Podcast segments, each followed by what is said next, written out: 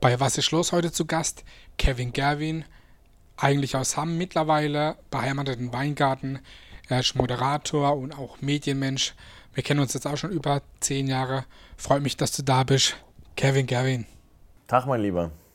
Ja, Kevin, freut mich, dass du da bist. Ich habe es eben schon gesagt, wir kennen uns seit über zehn Jahren und ähm, für mich bist du eigentlich schon ein richtiger Karlsruher und äh, deswegen die Frage, bist du in Karlsruhe heimisch oder schon Badener oder ja, ist Karlsruhe deine Heimat? Naja gut, Heimat ist für mich ein Begriff, der, der darauf zurückzuführen ist, wo man aufgewachsen ist. Deswegen, also Heimat nicht zu Hause trifft es aber, glaube ich, ganz gut. Also ich bin mittlerweile ähm, hier zu Hause. Das, ähm, aber meine Heimat, ich bin, ich werde immer ein Ruhrpott-Kind bleiben. Ähm, das ist einfach so in mir drin. Aber ich finde es hier total geil, sonst wäre ich nicht hier geblieben. Also es war ja sogar am Anfang so, dass ich mir gedacht habe, naja komm, dann machst du halt mal zwei Jahre in Karlsruhe und dann ähm, gehst du halt wieder woanders hin. Ich war ja zwischenzeitlich in Berlin ein Jahr lang und äh, ich bin hier komplett hängen geblieben. Das ist einfach eine super geile Gegend und ich würde nirgendwo anders mehr wohnen wollen. Okay, wir werden jetzt gleich auch noch zu deinen ganzen Tätigkeiten kommen. Du bist Hallensprecher bei der Nationalmannschaft und bei den Rhein-Neckar-Löwen. Du hast schon sehr viel im Sport moderiert und auch im Fernsehen gemacht und im Radio. Eigentlich wurdest du ja bekannt durch qualitativen Quatsch. Oh, das hast du, das habe ich noch nicht gehört, qualitativer Quatsch. Aber es trifft es vielleicht, äh, trifft es vielleicht mit am besten, ja, absolut. Also gelernt habe ich an sich nichts. Ich habe äh, damals eine Ausbildung als ähm, FKV gemacht. Fachkraft für Veranstaltungstechnik. Okay. Ähm, also habe Bühnentechniker gelernt, äh, habe das dann aber abgebrochen, weil ich dann ein lukratives Angebot vom Radio äh, vorliegen hatte, äh, von einem Radiosender aus Berlin.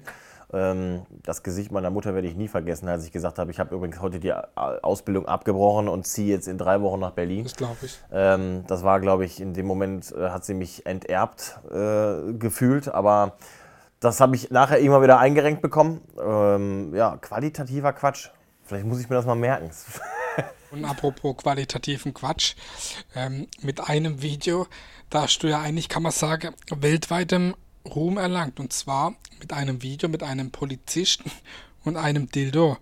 Und ähm, ja, das hat auch Millionen Klicks im Internet und auch weltweit, kann man sagen. Ne? Und wie viele Versuche habt ihr da, da gebraucht? Oder das Video ist ja auch schon relativ alt, aber wenn man, ähm, wenn man das das, das genau analysiert, das Video, dann merkt man eigentlich, dass es nicht gestellt ist. Und äh, ja, wie hat es genau geklappt? Ich meine, du wirst ja immer wieder auf das Video angesprochen, ne? Äh, egal wie alt dieses Video äh, sein, sein wird, äh, ich werde immer wieder, also es kommt immer mal wieder ähm, aufs Tableau, aber trotzdem, also egal wie alt das ist, wie alt das wird, ähm, die wahren Hintergründe dazu werde ich nie aufdecken. Ähm, was auch einfach daran liegt, dass das damals einfach so überhaupt nicht geplant war. Ne? Wir haben da spontan, äh, wir hatten da spontan damals eine Idee ähm, und ja, einer von uns beiden war damals äh, im Dienst und deswegen äh, werden die genauen, die genauen Hintergründe auf ewig hinter verschlossenen Türen bleiben. Das äh, tut mir sehr leid. Der investigative Moment ist jetzt dann an uns vorbeigefahren, leider, aber Okay, ich habe mal gehört oder gelesen, dass du auch badischer Meister im Chili-Soßen-Wettessen bist. Ist da was dran? Ja, was heißt, ist da was dran? Ähm, wir haben damals, es gibt in Pforzheim eine Firma, die mit die schärfsten Soßen in die Deutschland Die Hot Mamas oder was? Genau. Ja, ja, stimmt. Und ähm, der Ralf heißt er, glaube ich, das ist auch schon wieder lange her. Ähm, der war damals bei uns ähm, bei dem Radiosender, wo ich früher gearbeitet habe. Da war der zu Gast mit seinen Soßen und wir haben dann einfach aus Spaß ein bisschen rumprobiert. Äh, ich habe dann diese Soße auf dem Löffel probiert und habe mich dann da immer weiter gesteigert. Und er hat dann irgendwann gesagt, ähm, also wenn du die nächste Soße jetzt isst, das ist der verbriefte baden-württembergische Rekord. Und darüber gibt es dann nur noch in Pipetten. Also das waren dann Soßen in so Pipetten. Und dann, ähm, weil das ja im Radio war, haben wir halt gesagt, komm, weißt du was, dann, dann, dann nehme ich den jetzt halt einfach. Ne? Ähm, wir haben, ähm, ich bin dann ja auch mehr oder weniger zusammengebrochen. Ich glaube, dieses Video gibt es auch noch irgendwo in den Untiefen von YouTube. Ähm, ich habe dann wirklich diese letzte Soße mit 2,5 Millionen Scoville probiert und dann war aber vorbei. Also ich habe dann auf dem Boden gelegen, habe dann, ich glaube, drei so Getränkepäckchen äh, Schokomilch getrunken, weil das neutralisiert ja wenigstens ein bisschen. Und äh, wir haben nachher tatsächlich von unserem damaligen äh, Programmchef den Ärger unseres Lebens bekommen, weil wir sowas halt einfach irgendwie gemacht haben, ohne dass da ein Arzt oder irgendjemand dabei gewesen ist. Ich sage ja, mega spontane Geschichte, aber es war in dem Moment tatsächlich äh, die schärfste Soße, die, die in Baden-Württemberg jemals jemand verbrieft gegessen hatte wird heute mit Sicherheit, es ist auch Quatsch. Also welcher Vollidiot äh, äh frisst da so eine 2,5 Millionen Scoville-Soße in äh, einer Pipette? Ich habe die lange auch aufbewahrt. Ähm, lange stand die noch bei mir auf dem, äh, auf dem Schreibtisch, äh, bis ich dann irgendwann mal gemerkt habe, dass das ja auch irgendwie ein Lebensmittel ist und man das vielleicht nicht zehn Jahre rumstehen lassen sollte. Okay. Jetzt kommen wir mal zum Sportbereich, wo du ja auch schon sehr viel machst und auch sehr lange Hallensprecher bei der rhein löwe bist und auch seit, ja, noch nicht so lang bist du auch ähm, bei der Nationalmannschaft Hallensprecher und äh, auch bei der rhein löwe da bist du auch, ja, schon Gesicht der rhein löwen oder ein Teil davon, machst du ja auch viel mit Podcasts und so weiter. Ja, erzähl mal ein bisschen, was sind denn da die Unterschiede von den rhein löwen ähm, zur, zur Nationalmannschaft. Und äh, ja, erzähl mal da ein bisschen was dazu. Ja, was soll ich da groß erzählen? Also das ist, ähm, das war immer schon irgendwie das, auf was ich Bock gehabt habe. Also als kleines Kind schon äh, bin ich in meiner Heimatstadt Hamm äh, durch die Hallen gefegt und habe da äh, immer die Leute bewundert, die da am Mikrofon standen. Ähm, das war das Ziel, was ich irgendwann mal erreichen wollte. Ich wollte halt einfach irgendwo mal Stadionsprecher, Hallensprecher sein. Ähm, am liebsten allerdings äh, bei meinem Lieblingsfußballclub Schalke 04, was äh, sich nicht ergeben hat. Und äh, ja, irgendwann bin ich dann halt über ein paar Ecken zu den Rhein-Neckar-Löwen gekommen. Handball ist eine geile Sportart. Handball ist eine super stimmungsvolle Sportart. Ähm, es ist immer eine Geschmacksfrage, glaube ich, wenn man über die Art von Stimmung spricht. Ähm, ich bin zum Beispiel, weil du es gerade auch jetzt äh, angesprochen hast, ich bin von diesen Klatschpappen da überhaupt kein Fan aber die sind halt da. So. Also, normale, also ich würde normalerweise sagen, so, ne, jeder Mensch hat zwei Hände und äh, das geht schon irgendwie klar, dass man, äh, dass man dann da mitklatscht. Ähm, die Zeiten sind aber einfach auch andere und ähm, deswegen, ja, ich akzeptiere das, dass es die Dinger gibt. Ähm, die helfen mit Sicherheit auch, weil da halt jeder irgendwie, auch die Faulen, dann wenigstens mal auf irgendwas draufkloppen können. Ähm, aber ja, das ist, es ist im Endeffekt, ähm, was ich an, an, Handball so gerne mag, ist, dass man halt als Hallensprecher auch irgendwo, ja, man kann die 60 Minuten lang mit eingreifen, was die Stimmung angeht. Man kann auf die Zuschauer einwirken, man kann noch mal ein bisschen was fordern und wenn man dann ein Publikum hat, das mit einem dann auch überall hingeht und sich äh, auch hinten dran stellt, das ist dann einfach geil und dann macht es nicht nur Spaß, dann bringt es halt auch äh, in der Halle was und bringt es dann auch der Mannschaft was. Du warst auch früher schon ähm, Hallensprecher von der BG Karlsruhe, wo wir uns ja auch ähm, herkennen. Lange ist her, ne? Und ähm, da fällt mir immer wieder ein Satz ein, den du mal zu den Schiedsrichtern gesagt hast. Und ähm, den werde ich auch nie vergessen. Und zwar, ich zitiere, die Herren Schiedsrichter haben einen Foul gesehen. Gibt es sowas heute auch noch oder erzähl mal da was dazu? Ja, also ich, ich wurde damals tatsächlich der Halle verwiesen als erster Hallensprecher überhaupt in der ersten und zweiten äh, Basketball-Bundesliga. Ähm, ja, man muss schon sagen, also ähm, beim Basketball sind die Schiedsrichter halt, oder das, das, die sind schon auch arrogant so. Also das ist dann schon so, dass die sich dann wirklich hinstellen und sich in dem Moment dann auch mit mir auseinandersetzen, was ich nicht verstehen kann. Das ist im Handball äh, anders. Im Handball, wenn du da zu viel machst, zu laut bist, Dinge machst, die nicht okay sind, dann kriegst du nachher von der Liga eine Rechnung präsentiert und zahlst dann deine Strafe und dann ist das Thema durch. So, aber ähm, beim Basketball war es ja ständig so, dass die Schiedsrichter das Spiel unterbrochen haben, dann zu mir an den Tisch gekommen sind. Die ganze Halle hat sie dann da ausgepfiffen, weil die schon wussten, was kam.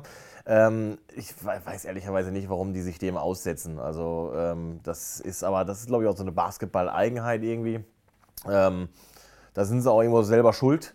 Und es war dann damals halt tatsächlich so, dass ich diesen, diesen, diesen Spruch gesagt habe. Ich wollte natürlich damit schon äh, implizieren, dass ich dieses Foul nicht gesehen hatte, dass er diese Meinung exklusiv hatte.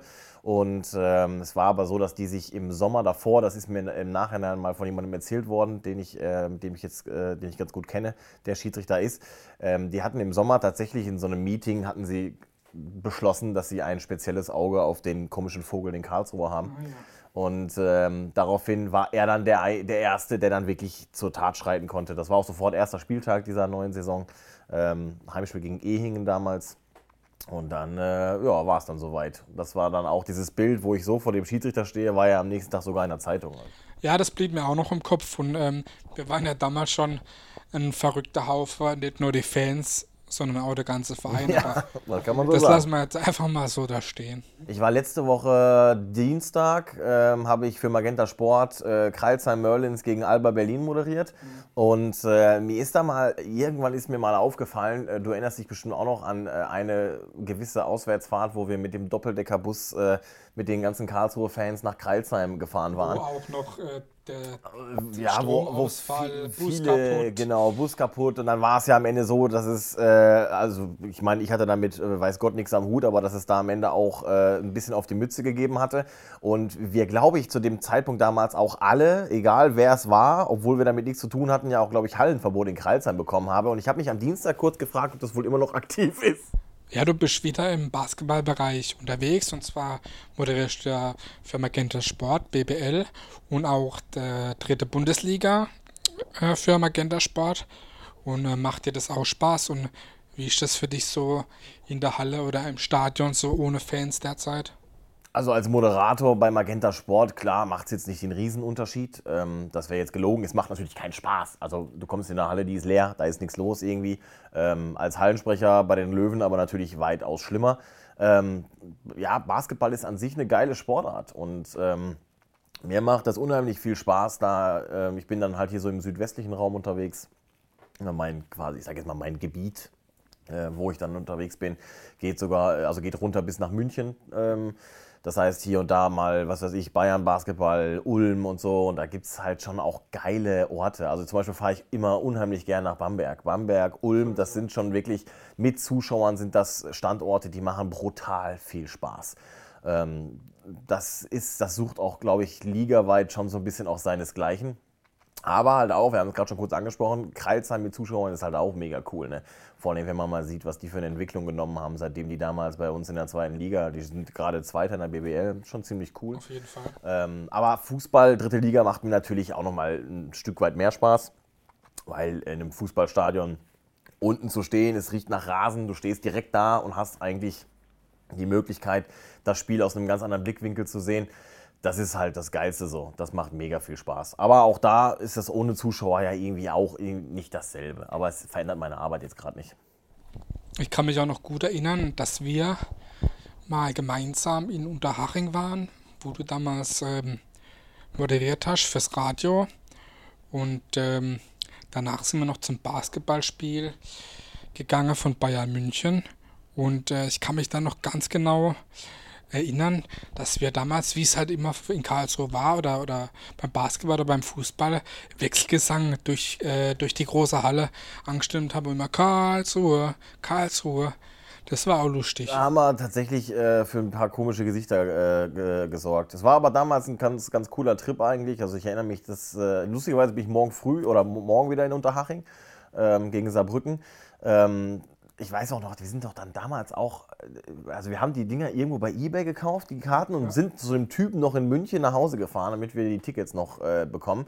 Ähm, ich weiß auch sogar noch, das war gegen Weißenfels. Da war nämlich der ehemalige BG-Trainer Silvano Poropat als äh, Trainer von Weißenfels damals. Und, und ich wollte dann zu dir auf die andere Seite über Spielfeld laufen. Ja gut, das äh, hättest du dir vielleicht gespart. Es gab dann auch ein bisschen Ärger von der Security, aber es war natürlich nicht alles so wie in Karlsruhe. Gott sei Dank. Ja, kommen wir noch zum anderen Thema. Ich meine, in Karlsruhe warst du beim Radio dann auch ein, ähm, ein Teil vom KSC, hast da viel für den KSC moderiert und man hat auch immer gemerkt, dass du ja eigentlich ja auch Fan warst und teilweise auch ein Teil vom KSC und auch ähm, ja für mich für mich ein richtiger, wichtiger Teil vom KSC. Also man hat dir manchmal auch schon angemerkt, dass du vielleicht auch mehr KSC warst wie andere Spieler. Und als es dann mit dem Radio, dann mit dem Job dann äh, gewechselt hat, dass du dann nimmer Teil vom KSC warst. Wie war das für dich damals? Ich meine, ähm, ja, weil wenn ich dich gesehen habe, dann warst du KSC, ein Teil vom KSC.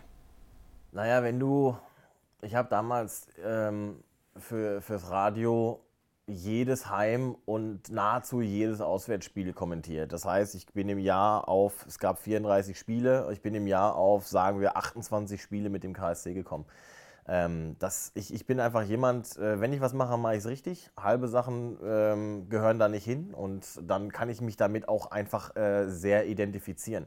Ähm, mit der Zeit sind, die, sind, sind viele Spieler beim KSC auch einfach zu meinen, zu meinen besten Freunden geworden. Also ähm, ich habe mit, mit, mit dem Dirk Orleshausen, äh, wir, wir haben dann ja sogar zusammen quasi ein, ein Haus gebaut in Weingarten. Ähm, er lebt da jetzt, also es gehört ihm noch, aber ähm, also sein Teil gehört ihm noch, aber er wohnt ja dann jetzt in Rostock bekanntermaßen.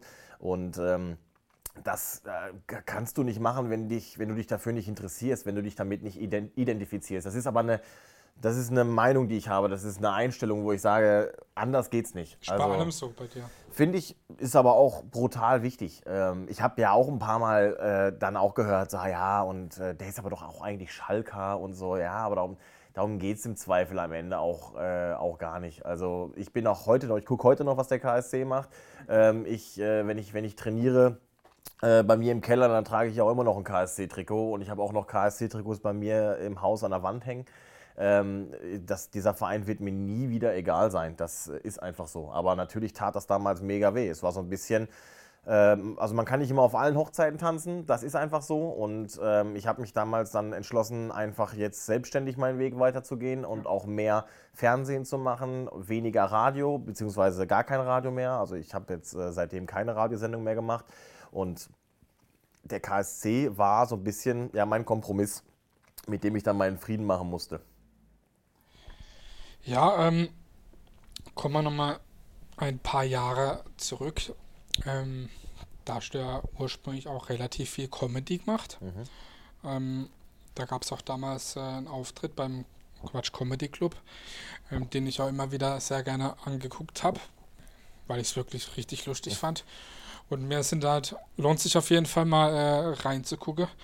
Finde mal bestimmt, wenn man Kevin Gerwin Quatsch also kommt. nicht alles nachgoogeln. Nein, aber wirklich äh, so diese, wenn du das sagst äh, zu dieser Ruhrpott-Familie, wir sind keine Assis, das ja. äh, höre ich selbst in meinem Kopf als immer wieder. Oder wenn du da äh, mit dem, auch eine coole Zeit irgendwie. Mit dem Fahrrad fahrst, ne, mit einer ja. Poliziste. Ähm, da ist ja wirklich auch trotzdem einiges danach noch gegangen. Ich sage es mal, gerade wo du dann ins Fernsehen mehr oder weniger gegangen bist mit ähm, äh, mit dem Bülent Ceylan und dem Kristalli Show, wo du auch äh, da mit moderiert hast oder, oder Teil warst. Und ähm, Kirmes, äh, Kirmeskönige, Kirmeskönige ja. da war einiges ja am Lauf. Oder mit dem, äh, mit dem Kaya Jana, die Kajas Woche, ne? Ja. Ja. Wird da in die Richtung mal wieder was kommen oder vielleicht auch mal wieder äh, Comedy-Programmmäßig oder nein, so? Nein. Also Comedy ist durch. Ähm, das ist einfach ein Ding gewesen. Ähm, erstmal habe ich mir da selber, also ich bin selber mein größter Kritiker und werde immer mein größter Kritiker sein. Wichtig. Ähm, ich habe damals einfach festgestellt, ähm, ich gehöre nicht zu den Top 20 in Deutschland und das musst du aber schon irgendwie sein. Du musst eine gewisse Präsenz auch haben, damit du davon leben kannst. Ähm, und diese Comedy-Szene ist dann damals auch einfach brutal überlaufen gewesen. Ist ja auch heute teilweise noch. Also ähm, da kommen so viele Leute, die auf einmal der Meinung sind, sie könnten irgendwie äh, Comedy machen. Für mich gab es damals so einen Knackpunkt. Ähm, das war, äh, dass ich einen Spot in einer, in einer RTL 2 äh, Comedy-Show hatte, in der ich auftreten sollte. Und man hat mir dann spontan abgesagt, weil damals eine ehemalige Dschungelcamp-Teilnehmerin, die im Dschungelcamp gesagt hat, sie würde gerne mal Comedy machen. Ähm, und man hat mir dann gesagt, ja, ja, also wir würden das gerne nutzen und die in die Show holen. Und das war dann der Moment, wo ich mir dann gedacht habe, naja, so richtig äh, viel Respekt vor, der, vor dem Handwerk der Comedy ist das halt auch nicht, wenn da irgendeine so Perle, die im Dschungelcamp, die eigentlich nichts kann, die kam ursprünglich von Germany's Next Topmodel, ähm, die hat natürlich auch keine große Comedy-Karriere gemacht. Aber dann hat man auch so ein bisschen gemerkt, es ist am Ende egal, wer da auf der Bühne steht. Es geht nur darum, da irgendwas zu machen. Und dann gab es auf einmal tausende Bühnen wie oft ich dann äh, Nachrichten bekommen habe, nachdem ich zum Beispiel beim RTL Comedy Grand Prix war, ja. wo mir Leute geschrieben haben, so, ja, ich habe hier eine richtig coole Bühne, so, äh, da habe ich auch so 300, 300 Leute, die da immer da sind und äh, ja, die zahlen das und das an Eintritt und wenn du bei uns auftrittst, dann kriegst du 50 Euro und darfst umsonst essen. Und das war dann so ein Ding, wo ich mir dachte, so, ja, nee, äh, auf gar keinen Fall. Und ich habe halt parallel mit den Dingen, die mir halt wirklich Spaß gemacht haben. Mit Handball, Fußball, äh, Moderationen halt auch einfach ein anderes Geld verdient Klar. und habe dann für mich einfach irgendwann entschlossen, Comedy ist durch. Und das ist es bis heute auch noch. Also diese ganzen Auftritte, die du angeführt hast, das waren ja alles Moderations- oder Kommentierungsauftritte. Und Das ja. in die Richtung wird es mit Sicherheit einiges geben. Wenn es äh, Corona nicht gegeben hätte, hätte es schon wieder einiges gegeben. Ähm, wir hatten tatsächlich viele hochkarätige Shows in Planung, die dann nichts mehr geworden sind, weil dann die erste Welle Corona kam. Also wir hätten im, äh, ja, ich glaube Mai, Juni hätten wir mehrere Shows gedreht. Ähm, also teilweise Samstagabend 2015 und das hat sich halt dann alles zerschlagen. Und da kann man nur hoffen, dass es irgendwann wiederkommt und wenn es dann aber nicht wiederkommt, dann ist es halt so. Kommt bestimmt auch wieder. Äh, wie geht's denn der Schlandine? Ja gut, das, äh, das ist tatsächlich einer der, der dunkleren äh, Flecken. Also das ist mir tatsächlich fast peinlicher als die Nummer mit dem Polizisten und dem Dildo. Echt? Ja, Also kurz, kurze Anmerkung. Du hast auch mal äh, Musik in Anführungszeichen gemacht. ja ein, ein die Lied- Anführungszeichen sind da auf jeden Fall an der richtigen Stelle, ja. Genau, ein, ähm, das war ja zur Frauenweltmeisterschaft oder irgendwas. 211. Stichlandine. Äh, das war also Es hat diesen Sommer Zehnjähriges, fällt mir dann jetzt gerade auf, ja. Können 2.0. Ja, war damals ganz witzige Geschichte, weil mein damaliger Manager hatte einen Kumpel, der hatte wiederum eine T-Shirt-Firma und wollte halt dieses, äh, diese Schlandine-T-Shirts verkaufen. Und dann haben wir uns halt überlegt, naja, wie können wir dem helfen? Und haben dann diesen Schlandine-Song aufgenommen. Aber was ja lustig ist, was ja fast keiner weiß, ist, ähm, der, der, der Typ, der Sippi, Sippi hat, mir, hat mit mir zusammen diesen äh, Song geschrieben, Sippi und äh, Micha Kunzi. Micha Kunzi ist von der Münchner Freiheit und äh, Sippi hat ähm, Mammon Number 5 geschrieben. Also das Okay. war wirklich hochkarätig produziert. Ähm, hatte auch, war auf mehreren CDs, also dass ich mal auf einer CD mit Tina Turner und äh, äh, Status Quo veröffentlicht werde, hätte ich auch nie gedacht. Ähm, die steht aber jetzt auch bei mir in der Vitrine abgeschlossen und das, Da- damit ist das Kapitel auch Da abgeschlossen. geht man mehr ran. Ja, ähm, gibt es irgendwas, wo du sagst, okay, das ist ein Ziel, das möchte ich noch erreichen? Oder was steht denn als nächstes an? Kann man da schon was sagen? Oder läuft jetzt einfach ganz normal der Umstände entsprechend weiter, ein bisschen Magenta Sport und Rhein-Neckar-Löwen, Nationalmannschaft? Aber gibt es irgendwelche Pläne, wo Also du wer keine, wer keine Ziele mehr hat, der kann ja aufhören. Ne? Also Auf jeden Fall. ähm, das, das sehe ich schon so, nur bin ich mit meinen Zielen gerade etwas zurückhaltender, weil niemand weiß, was morgen ist, niemand weiß, äh, was in drei Monaten ist. Diese Corona-Pandemie ist äh, schon ein, ein, ein riesiger Stock, der da zwischen die Speichen geworfen wurde. Ähm, das ist, äh, da ist es mit Zielen, also es sind auf jeden Fall nicht mehr dieselben Ziele, wie ich sie noch vor zwei Jahren gehabt habe. Wenn man immer nur höher, weiter, schneller oder sich überlegt, naja, ich will einfach nur irgendwie in diesen Fernseh-Olymp so, ähm, die Zeiten sind mit Sicherheit vorbei. Ich versuche einfach zu gucken, was kommt und äh, vielleicht setze ich mir in einem Jahr auch wieder Ziele. Momentan bin ich einfach nur froh, dass ich diese Corona-Pandemie finanziell gut überstanden habe. Auf jeden Fall äh, nicht schlecht. Ja, du hast auch, ähm, wenn man dich bei Instagram verfolgt, äh, viel Sport gemacht und abgenommen, ne? War auch nötig. Ja, diszipliniert auf jeden Fall. Das ist so, was man so mitgekriegt hat, ne? Ähm, kickst auch noch? Ja, also klar, solange man noch durfte, ähm, nach wie vor. Ich habe in meinem Leben einmal den Verein gewechselt und das war, als ich vom Ruhrgebiet ins Badische gezogen bin.